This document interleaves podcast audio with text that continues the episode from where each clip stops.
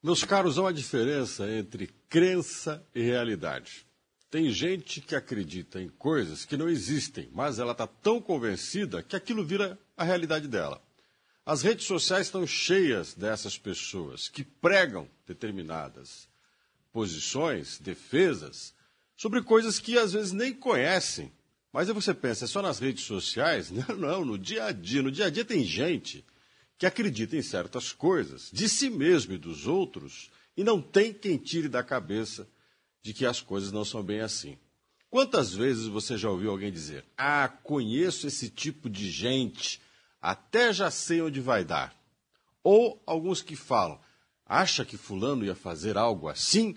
Olha o jeito dele, é religioso, olha o perfil que ele tem.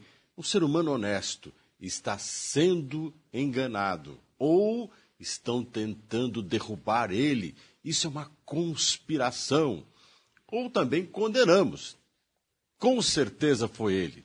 Gente que faz tal coisa tende a não prestar. Onde nós vamos parar, sem levar em consideração que tudo o que a gente está avaliando exige uma certa ponderação, uma certa consideração e uma racionalidade. É preciso conhecer um pouco mais as coisas, ou o máximo possível, para fazer um pré-julgamento. E mesmo assim a gente tem uma chance enorme de errar na sentença.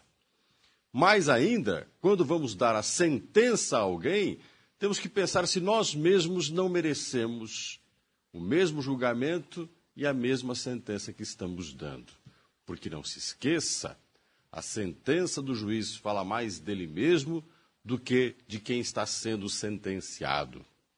Todos os dias nós somos os juízes da humanidade. Só esquecemos de pensar um pouco se nós estamos incluídos nessa humanidade e se nós não merecemos os mesmos julgamentos, conceitos cruéis que nós lançamos sobre os outros. O dedo que aponta também é apontado.